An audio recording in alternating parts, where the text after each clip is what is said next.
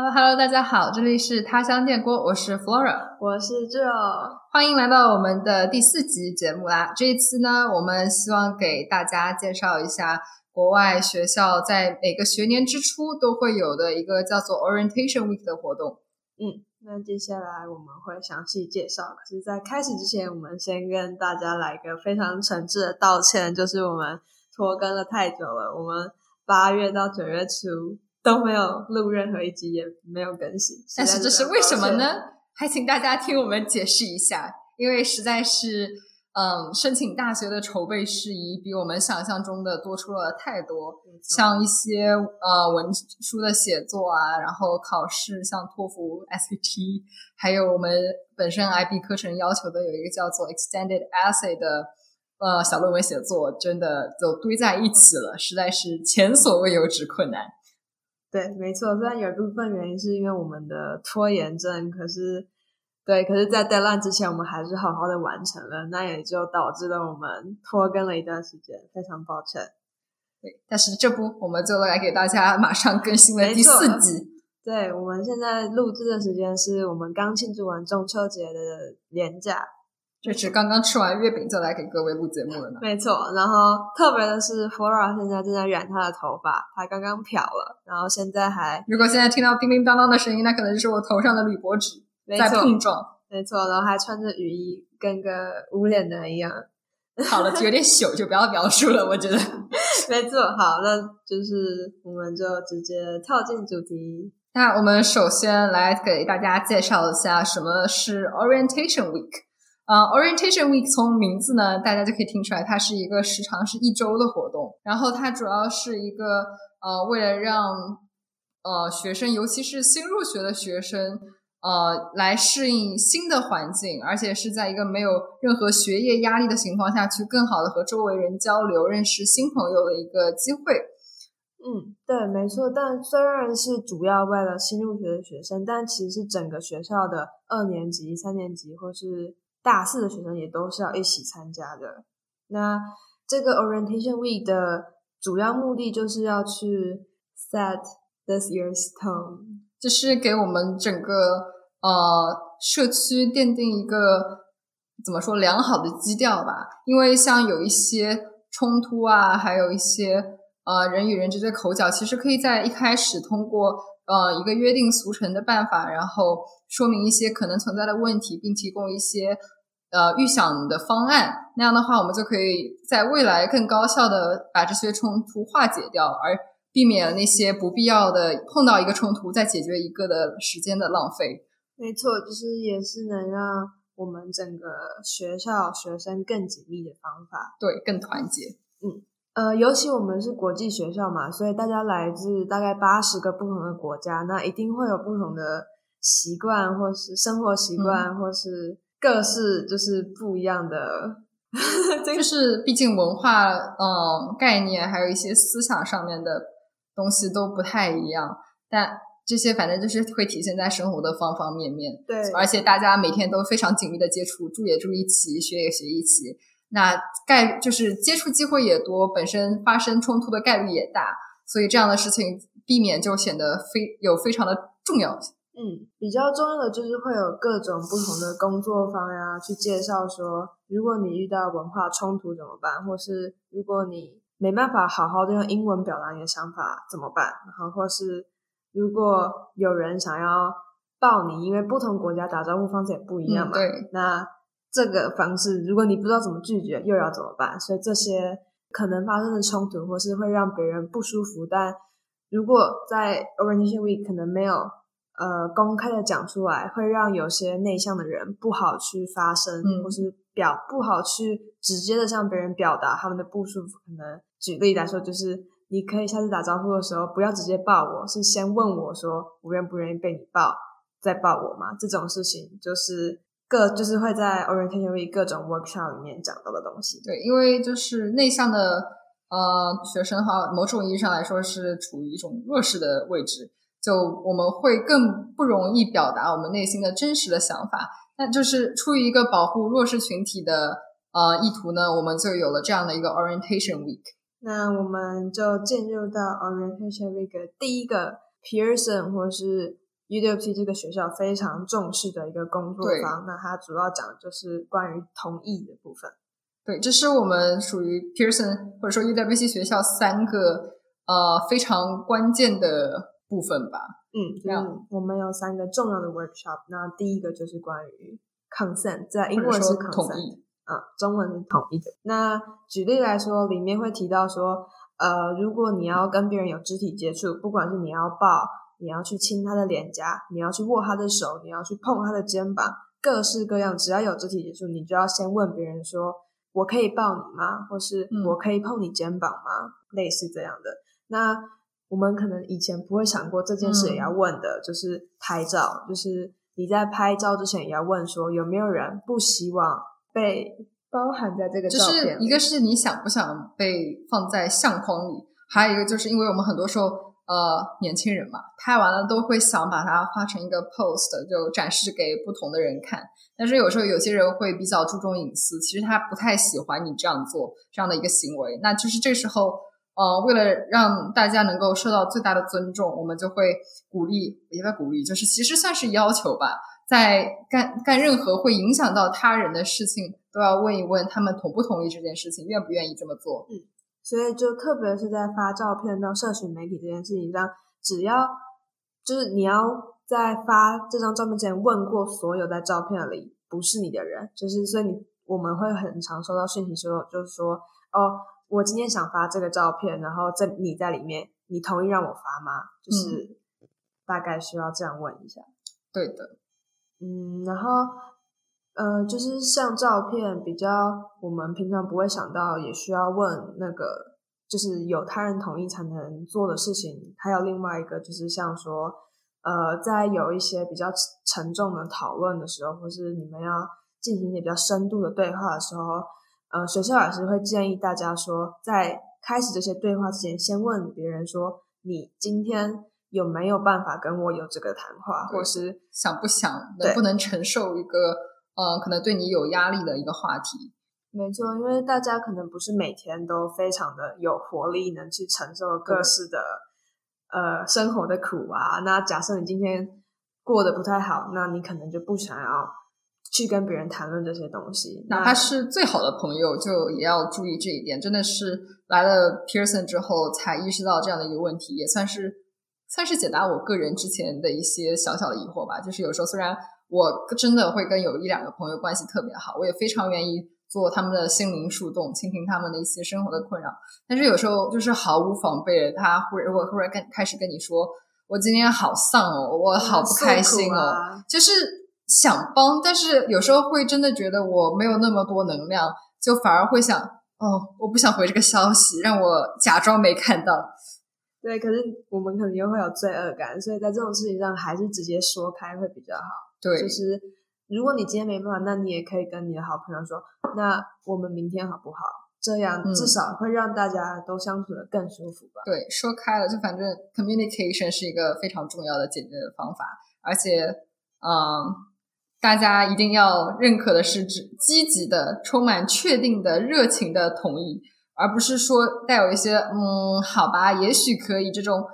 不是完百分百的，就我们一定是要一个完完全全的同意，才会真的去做这件事。啊、就是也是考虑到有的时候有有的人可能虽然说是同意，但是犹豫啊什么的，其实就是内心有点挣扎，并没有特别愿意去做这件事情。那我们就是为了让对方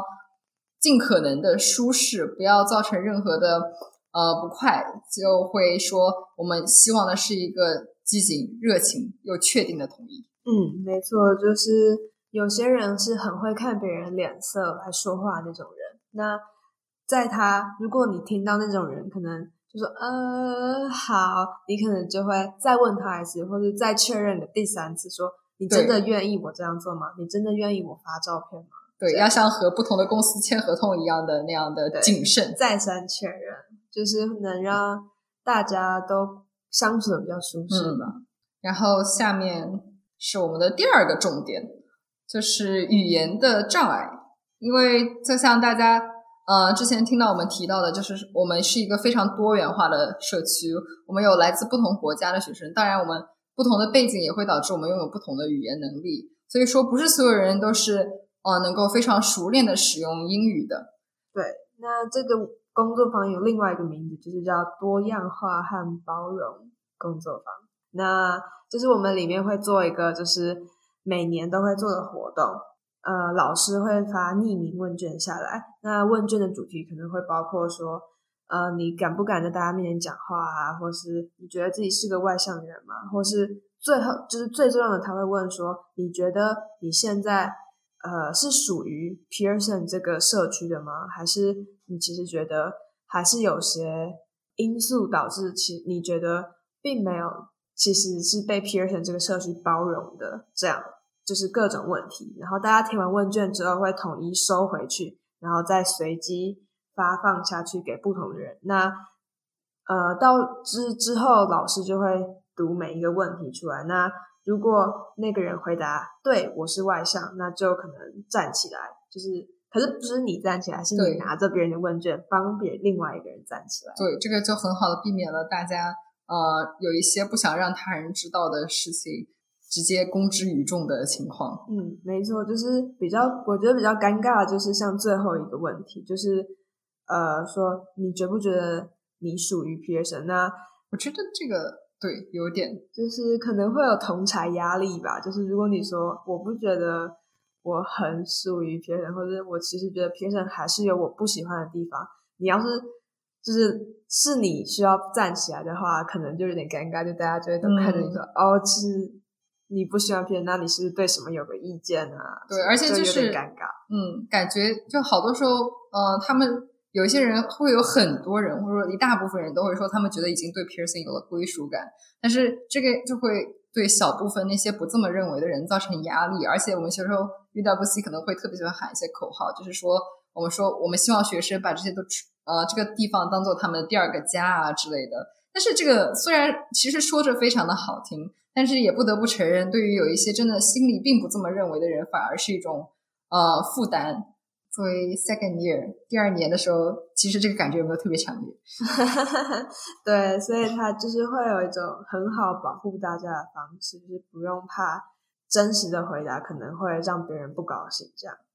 嗯，就是因为这个我工作坊有个这么长的名字，那第一部分就是我们要讨论多样性的部分，那。其实就是从大家最后站起来的数量，就会发现，其实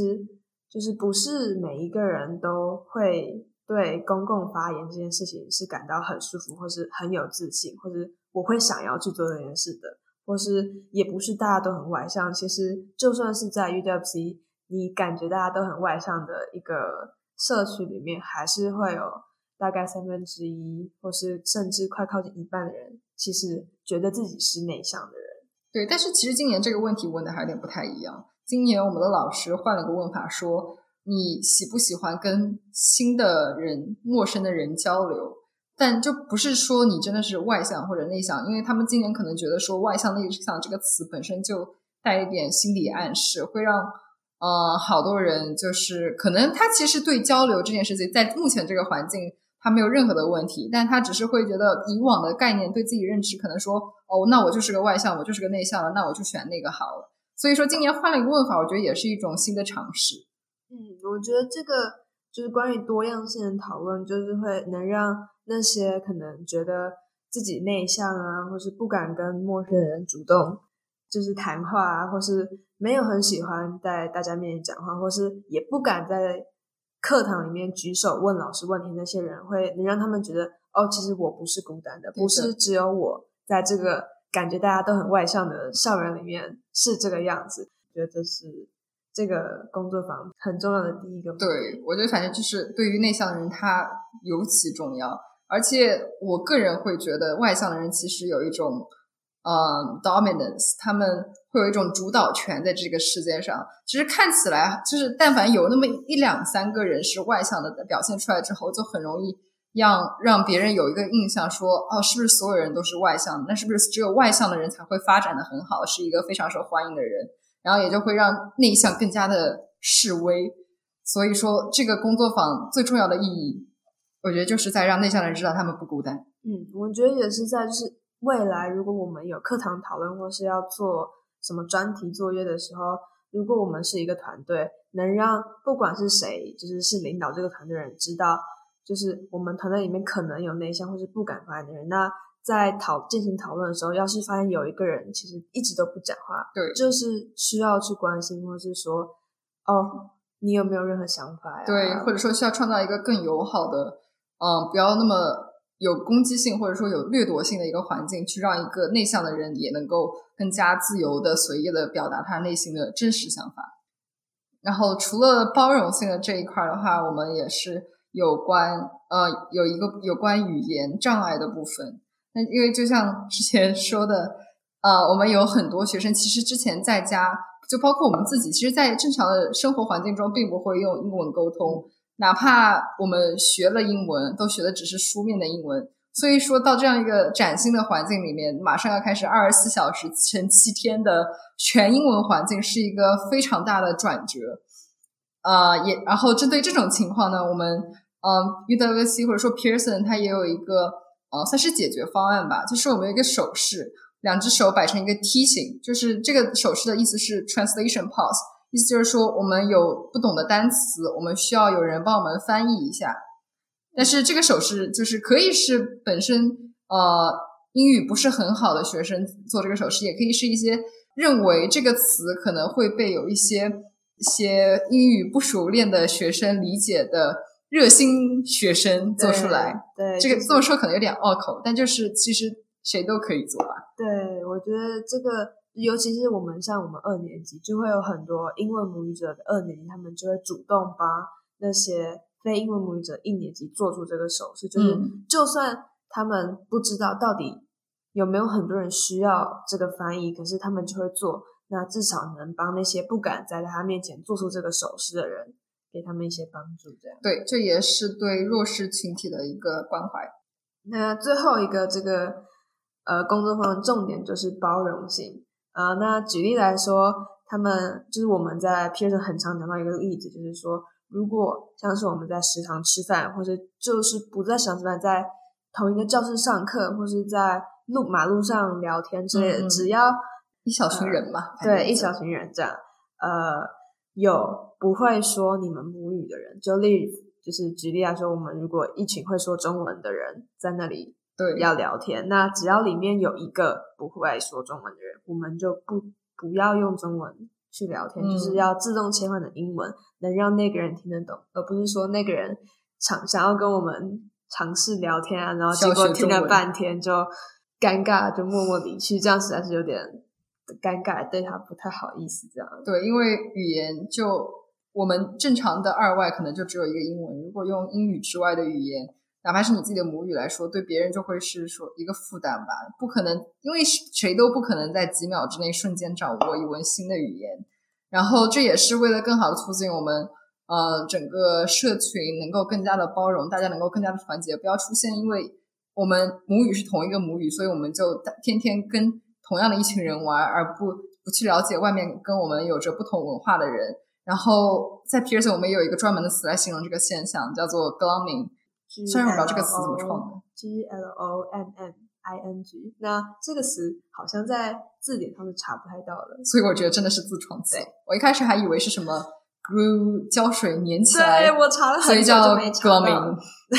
就也算是联想吧。但是确实是一个很有特点的词。对，那这个词我们可能会在下一集更多的去讨论它，但它大概的意思就是说。不要总跟一群人玩，那尤其那一群人指的是跟你来自同一个背景，跟你来自同一个国家，跟你说相同母语，就是不要总是跟他们玩，然后把你们的小团体变得像不会说那个语言就进不去那种小团体。对，这反正就有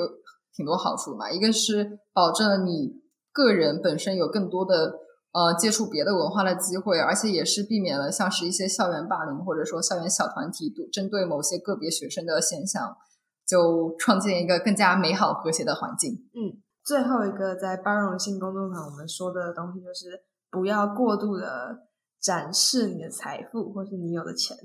嗯，因为就是大家背景不同，财富能力也不一样。对啊，然后像我们有一个我们高我们一级的学姐，她曾经就分享过，其实她自己每个月家里只能够给她十美金。啊、然后这已经是他们家最大的承受能力了。但是像我们有些人可能就轻轻松松一个月五十加元或者更多一多，百加元，你随便就像虽然这样说不太好意思，但其实像我每次要是订呃超市的外送，嗯都是就是六七十起跳，或者像我们订亚洲超市叫大中华的那个外送，也都是一百美元起啊，一百加币起跳，因为它你要超过九十九加币才有免运费。对。然后，但针对这个事情的话，其实我们学校本身它也有一个零花每月零花钱额度的推荐值。其实它在我们的学生手册上面有写过，说推荐每个月不要花超过五十加币。那这个当初的考虑就是说，希望大家能够不要嗯、呃带来因为财富背景的差异带来太多的影响。就是像学校里面有蛮多学生，呃，是拿全额奖学金来的，那他们家里是真的就是没有办法，连机票都出不起，都是学校用奖学金帮他们付的，就是对所以可能就是说，在他们面前，你要是每天都收包裹，每个礼拜都收包裹，嗯好像也不太好。虽然说真实世界就是这样运作的，就是没有人管你说你要花多少钱，或是你花了花太多钱会不会伤害到别人。嗯，或是影响到别人。可是在这里，可能就是一个值得注意的事情吧。毕竟大家的经济地位是真的差距蛮大的。因为主要我觉得可能现在也算是我们这个社区的目标吧。我们还是希望能够创造一个平等和谐的环境，来让大家更好的交流，而不是说因为经济的背景差异就产生了隔阂，嗯然后阻止了我们进一步了解各自的文化。没错，然后就是学校也说，从环境的角度来说，还是不要订那么多包包裹比较好。毕竟，呃，油钱啊，然后也不一定是所有包裹材料都能回收这样。嗯，那就是除了我们这个有关语言、呃多样性还有包容性的一个呃讨论话题呢，我们还有一个就是有关呃文化冲击的工作坊。那首先给大家介绍一下文化冲击是什么吧。文化冲击就是当一个人转换到一个新的文化环境当中，他必然会经历的一个过程。嗯然后它之所以会出现呢，是因为呃，我们都希望想要有一个呃平稳的生活环境，而且我们都希望获得一些呃安全感。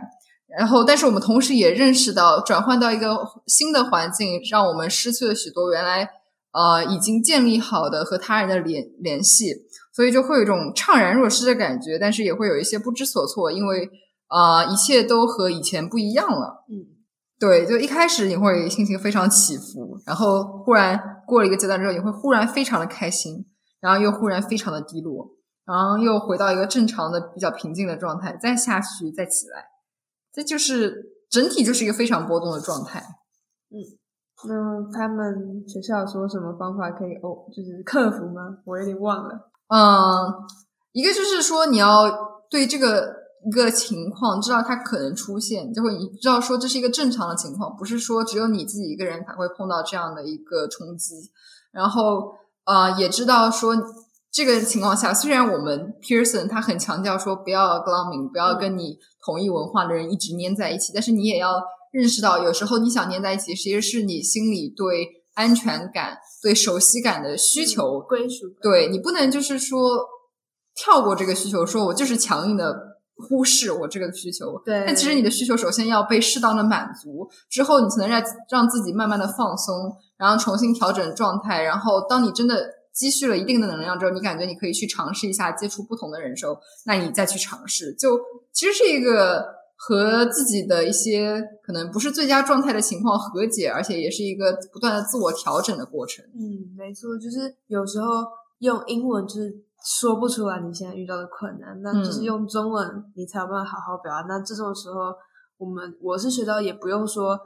我不想要去跟那个跟同样会说中文的人相处这么久，然后就忽略我的这个需要，就硬要嗯去说英文，或是而且就是有一点是，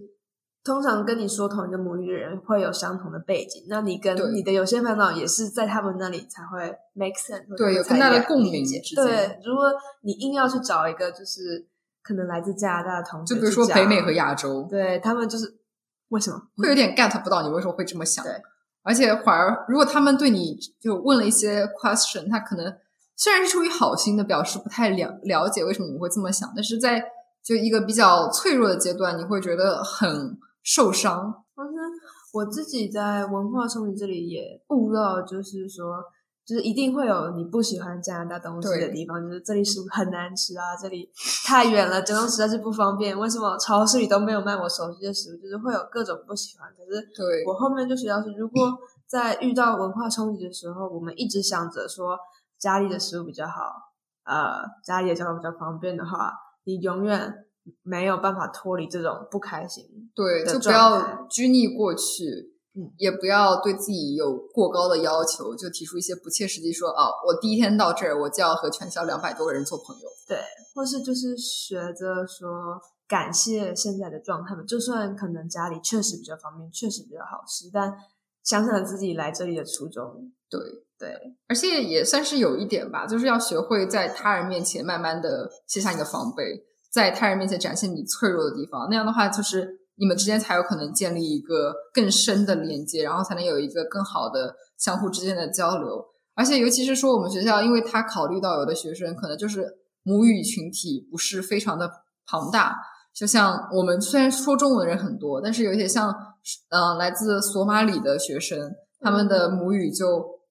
只有他自己一个啊。那这个时候，就是我们学校其实也有别的一些外界的帮助，或者说。嗯，除了学生群体之外的一些老师们，也是我们可以信赖的对象。所以说，他会鼓励我们，呃，如果有任何的需要，就去找学校的成年人老师去向他们表达你的需求。那他们会按照他们的判断，把你跟一些他们认为可以对你有帮助的资源匹配上。那样的话，你就也可以不是孤身一人的在对抗这个文化的冲击。嗯，没错。那接下来，呃。还有另外一个比较不像是工作坊的，就是像学校会跟你介绍说这里的底线，性教育或是对不能就是毒品啊、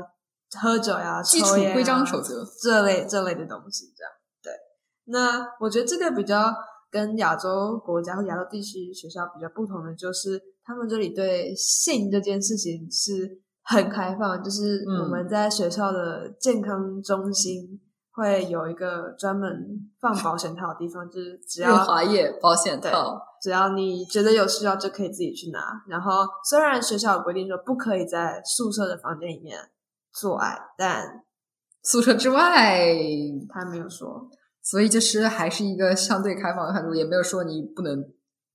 做爱。对。他没有说你不行，可是如果你接受得了在教室做爱，或是在什么森林里做爱之类的，那你也是可以做，就没有不行这样。我的天呐，教室里真的有人开？我知道，但是我不想想了。我的天，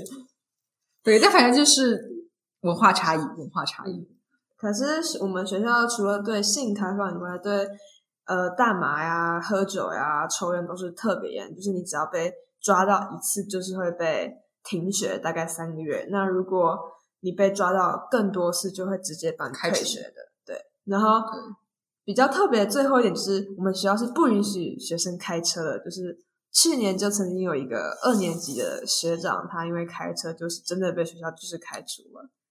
这样，所以就比较就虽然。呃，加拿大十六岁就可以有学生驾照，可以开车。可是学我们学校就是对开车这件事就是特别的严，跟烟酒毒画在一起。对，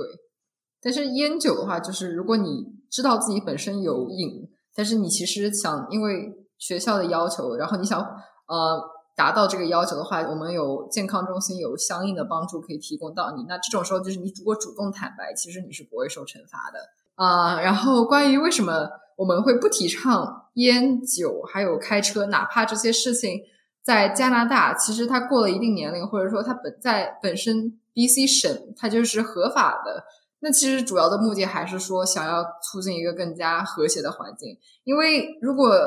你抽烟，或者说你喝酒，或者你开车，你能够做一些事情，其实你本身也是拥有了一定的特权，就是你本身有资源能够。接触到这样的东西，那有一些学生，哪怕他有瘾，或者说，呃，他想干这件事，他也不一定能够接触到这些东西。那这样的话，就会也是一个背景差距，然后会造成人之间的隔阂。更何况说他本身有一些行为就会对我们的身体造成一些伤害。那就是综合各方面考虑的话，学校的呃规章制度就是说，我们不能够在学校里抽烟或者说喝酒，然后开车。嗯，没错。那我们在 Orientation Week 有一个很重要的制度，就是它叫 Body 的制度，就是同宿舍二年级跟同宿舍一年配在一起的状态。那像很多的什么同意的工作坊呀、各式工作坊或者各式的活动，通常。基本上都是需要二年级的那个去带一年级的学生一起去参加。对，就相当于二年级是一年级的学校生活的导师，然后是一对一的那种。那呃，还有一个就是建立在这个 body 制度之上的是，我们有一个特别的去维多利亚，或者说有一个单独的一天，让你和你的 body 去做一些你们想要干的活动。然后就是更好的建立你们俩之间的一些连接，而且也是提供一个更多的机会，让呃新来的学生去了解他们所在的这个校园、这个城市。嗯，我觉得这个很好，因为去年我们没有，去年虽然是因为疫情我们出不去学校，可是我觉得真的有人带你教你怎么搭公车、怎么搭交通运输工具去学校以外的地方是很重要的事，因为你总不可能。在学校就是买到你所有需要的东西嘛？对对啊，所以我觉得这个今年很棒。对，然后呃，为了促进学生之间的交流呢，我们老师也是想尽了各种办法。其中有一个就是呃，在我们每就是用餐的时候吧，因为我们有非常多的桌子。呃，但是为了，因为考虑到有的时候我们会喜欢跟自己本来已经认识了一些的人坐在一起的情况，但是我们老师想鼓励大家跟完完全全没有见过的人去进行一些交流，那么他们就设计了一种方法，叫呃，我们给每个桌子分派一个主题，就或者是说我们。那一天的那一顿午饭，我们说是按生日主题，比如说我们生日在这个月的人坐同一桌，生日在另一个月的坐同一桌。那这样的话就会有一些更多的随机性，然后大家也会可以从自己的生日啊，然后和一些已经给出的主题去开始尝试探索，嗯，各自的身份啊，对，什么你对哪个科目有兴趣啊？平常的嗜好是什么呀？或是有一天很特别，就是在。同意工作坊之后，就会有一个就是练习，每个桌上好像会有一个情况要做那个桌子人一起去讨论。就是说，如果你遇到有人要跟你做爱的话，那你不想你要怎么拒绝？就是找大家练习一下。对，也算是考虑到有时候我们感觉想不出什么话题去聊，嗯，然后就尝试帮我们解决一下这种燃眉之急。对，那在 Orientation Week 结束之前，我们会有一个 Musical Cafe，就是一个。我们会在呃草地上面吃晚餐，那通常会是吃汉堡，然后就会有大家可以就是去说，我今天想要表演吉他，我想表演唱歌，这样就会有一个一个音乐会的庆祝晚宴。对，然后也是一个呃非常好的机会，让你去认识你可能对同一首歌感兴趣的人，然后以及一些你之前没有找到机会说话的。那就可以说啊，那我们一块坐下来听听这音乐会吧。那可能中间就会有一些偶然的呃时机，让你们能够增进对互相的了解。嗯，最后一个就是 orientation，我们有一个特别有仪式感的东西，是我们在学期初的时候，大家会一起去，我们有一个足球场看星星。然后在学期末的时候，我们也会再看一次。对，然后这个的话，嗯。就主要是一个体验吧，就是大家躺到足球场的草坪上，然后我们会有嗯同学用麦克风比较呃平缓的朗诵一些算是诗句嘛，也可以说是比较诗意的表达，然后呃向我们讲述我们未来一年应该会有一个怎样的心态，然后我们会有呃多大的可能性，我们可以怎么样的。呃，无所畏惧的去探索，然后也相信我们自己不是孤身一人，我们有非常多的前辈，就像天上的星星每天照耀着我们一样，关照着我们。对，所以就是在学习书的这个看戏，有点像是鼓励大家的感觉。那学期末结束的时候，就会有点像怀念，就是我们这一年一年的一起生活的一种感觉，然后是让大家。反思一下，你在这年学到了什么，或是你还有没有哪些事是你在想要在离开前做的？感谢一下彼此的人吧。对，就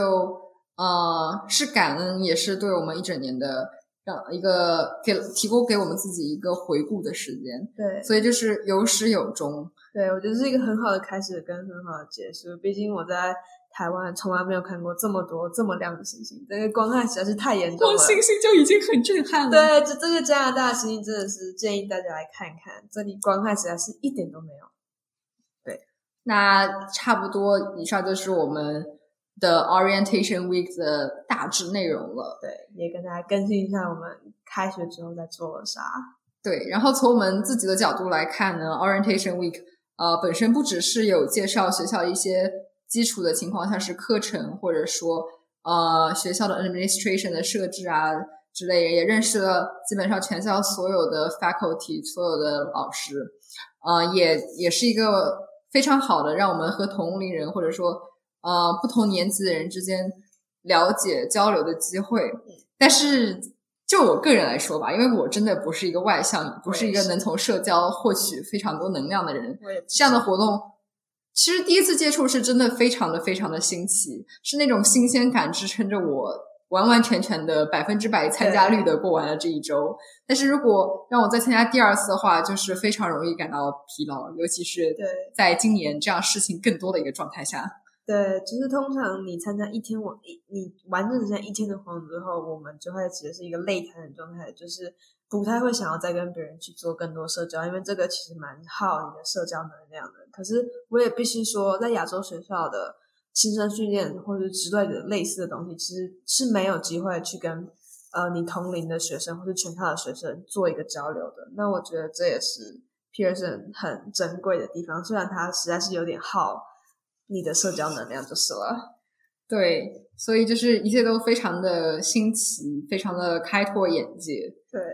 那我自己一开始觉得这个就是 Pearson 这个学校真的很像夏令营的感觉，就是因为这一周的活动。那所以也是为什么我去年一开始在那个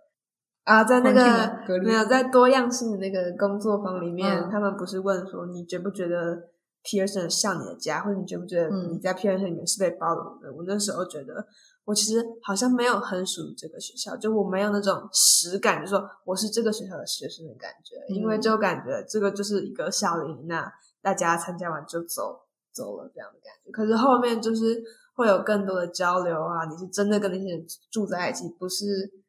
像说就是这是一个下校的感觉，所以我就慢慢有一点家的感觉。今年你会回答一个 solid yes 吗？对那个问题，我觉得会耶，就是虽然。因为我觉得我自己的标准很低，只要我在这里有好朋友，或者我有能讲话的人，那我就觉得这里像我的家。倒不是我需要说我跟所有人都很认识，都像家人。我只要在这里有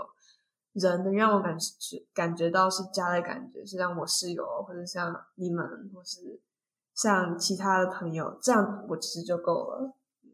那我觉得我可能就是标准定太高了。这一年其实我也没有那么。可以完完全全的说，啊，我一定会把这个当一个家。有一可能就是这一年反而更多的关注到，我们真的只是在这个地方待两年而已。两年其实